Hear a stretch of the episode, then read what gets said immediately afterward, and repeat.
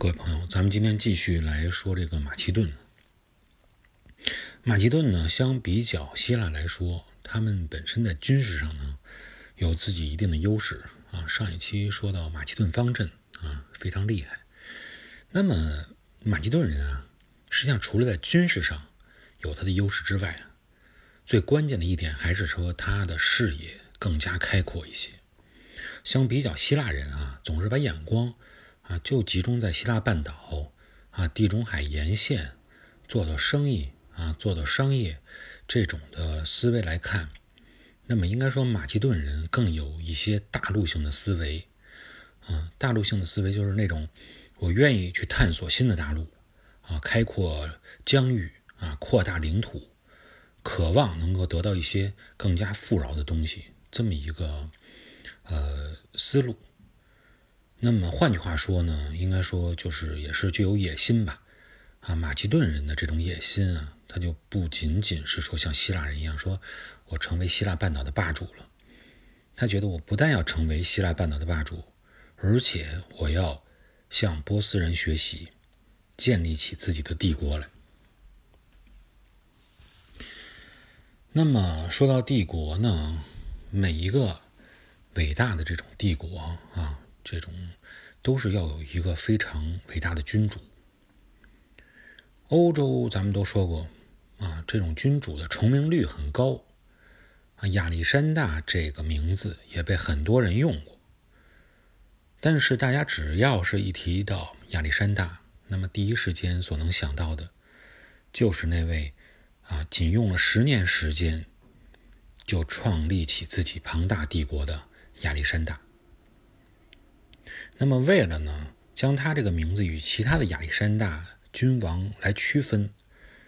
那么后人啊，就管他叫亚历山大大帝。那么从这块也能看出一个规律哈，但凡名字有这个大帝来作为结尾的，当然在了这个英语名字里呢，它是在开头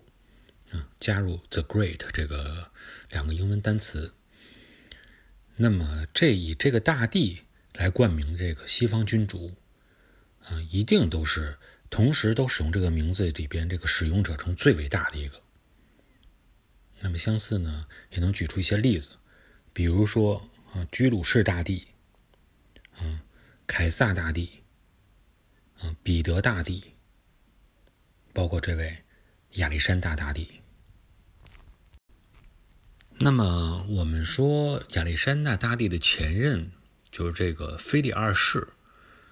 如果说他在公元前，他不是在公元三百三十六年的时候被刺杀了吗？那么如果他不被刺杀的话，按说呢，这么一位这个统一了希腊半岛的马其顿君主，应该也有机会啊，让自己的名字后边加上“大帝”两个字，因为他本身在成立柯林斯同盟以后，就已经开始这个着手东征的这个准备工作了。目光呢也是比较远大，当然了，呃，他没有机会去证明自己的能力，但从后边这个亚历山大大帝的能力来看，应该说呢，啊，做的也是相当不错的。所以说，这个腓力二世呢，在九泉之下，如果知道的话呢，也可以说算是应该可以瞑目了。那么亚历山大的这个军事能力、军事才能啊。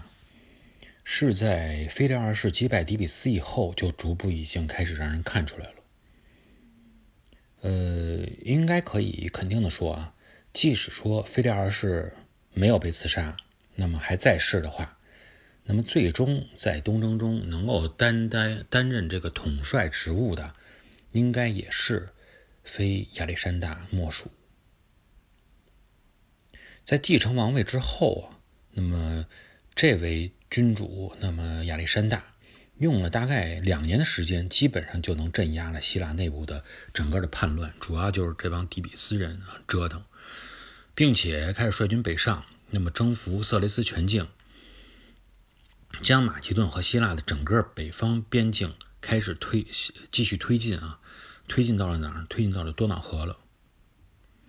那么接下来亚历山大需要做的就是说组建一支。非常精锐的远征军，并且呢，让希腊人感觉到，啊，自己就是能够代表希腊人去完成整个这次征服东方的任务。那么客观来说呢，去说服这个希腊人啊，说咱们一起去攻斯攻击这个波斯啊，是没有什么太大的心理障碍和困难的。本身双方就有世仇，那么希腊人呢是有足够理由对波斯进行宣战的。早在伯罗奔尼撒战争之后，那么斯巴达人虽然是从雅典手中接过了整个爱琴海的这个控制权，但后来不是底比斯崛起了吗？底比斯崛起以后，使得斯巴达人他对海洋的扩张啊，他这能力不足。那么呢，最后他只能是换得这个波斯人的支持，保住自己在希腊世界的这个霸权。那么就放弃了呢小亚细亚沿岸的沿地中海岸这个岸线的这些希腊城邦。那么这些呢，给波斯换得波斯的支持。最后虽然呢是底比斯那么获得了胜利，战胜了斯巴达哈，成为了希腊半岛的主人。但是呢，这个你已经换出去的东西啊，已经交换出去的东西。啊，你要想再夺回来，基本上就属于这种无能为力的状态了。但是实际上，对于希腊人说呢，爱琴海还有这个小亚细亚沿岸的这个地区啊，他们一直都觉得是自己的一部分。啊，这个连绵不断的内战啊，虽然是这种经常是使他们呃处于这种困顿的状态，但是他们依然没有放弃这个地方啊，总是。这个高喊着啊，你我要去亚洲战斗啊，要把这些财富，包括这种沿岸的这些城邦所具有的财富，我要带回到我们希腊来。但是你喊呢，有这个想法都没有用。那现在没有哪个城邦有这个能力去做这一点。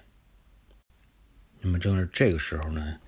亚历山大出现了。虽然有确实也有一些本身希腊的贵族，他还是看不起马其顿嘛，北方边缘民族。啊，不太愿意被你控制，但是亚历山大确实在军事上强势啊，让他们也看到，那你靠的军队也只能是靠这支军队了啊，这么一个强势的君主啊，那么因此呢，他们本身对他还是寄予希望的，希望要不然你去试试啊，让他去试试，跟着他干，让他看看能不能说这个让这个希腊人重新返回这个所谓的亚洲地区啊，把该得的财富能够拿回来。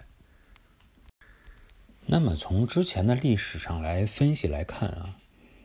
你这个让小亚细亚沿岸的这些城邦重新返回希腊地区、希腊的控制范围之内啊，那么你正常人来说，就是说一般的觉得，那就是海上力量必须要增强。本身就是因为凭借优优势的这种海上力量嘛，那么雅典人当时是建立了整个附盖金海沿岸地区的提洛同盟，这是之前的历史。那么也是当时这个斯巴达人正是依靠波斯人的这种支持，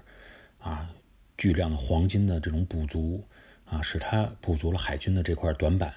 啊，从雅典手中整个夺回了控制权，对希腊半岛的。那么你要按照这种历史的思路来说，亚历山大呢，你要想说，嗯，控制这个小亚细亚沿岸地区，那我就是继续扩大我的海军呗，打造一支强力的希腊海军。然后那个整合整合整个这个城邦，人力物力，我就可以去夺得这一片地区。那确实是也是这样，亚历山大确实是啊，组建了一支海军，大概这个舰队是一百六十艘战舰所组成的这么一个舰队。但是呢，马其顿人这一次并没有真正的去倚重海军来登陆这个沿岸地区。而是怎么样呢？而是走的是陆军，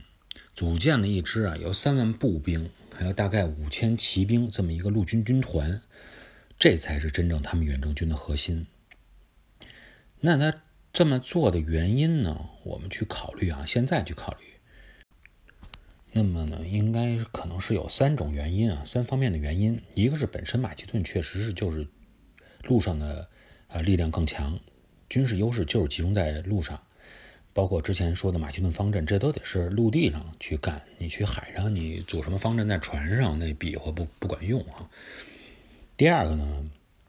就是他如果我去靠海军打天下的话，那么又出现了一个局面，就是海上都是雅典啊，本身这个实力强，那么你这种海洋文化的一些城邦来做大海军以后，万一你又不听我管啊，又自己另立门派，我没法去控制。那么第三呢，就是要说到亚历山大大帝的这个野心，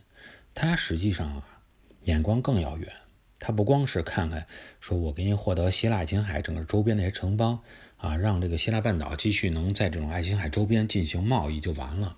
他的目标还是我们所说的。类似于像波斯帝国一样建立起这么一个庞大的帝国，整个覆盖欧亚，甚至于更远的地方，才是他的终极目标。那么，既然马其顿人定下来了啊，从这个陆地上进攻波斯，那么我们可以想象，都能想象出来啊，他的行军路线也是沿着爱琴海这个上边这个陆路进行进攻。就类似于当年啊，波斯过来薛西斯整个远征路线的一个倒着走这么一个感觉。那么亚历山大继位以后呢，那么肯定他要首先要征服的就是色雷斯，把这块给搞定。实际上他要去整合色雷斯的时候啊，波斯按说就应该引起重视了。你在我这个类似于在你虽然是在你的领土中啊，你的但是你是通过要到我的这个中间地带。啊，过渡的这个城邦，你去整合它，你是想做什么？应该有一定的想法，有一定的引起注视，这个引起重视。但实际上，波斯人呢，却似乎是视而不见，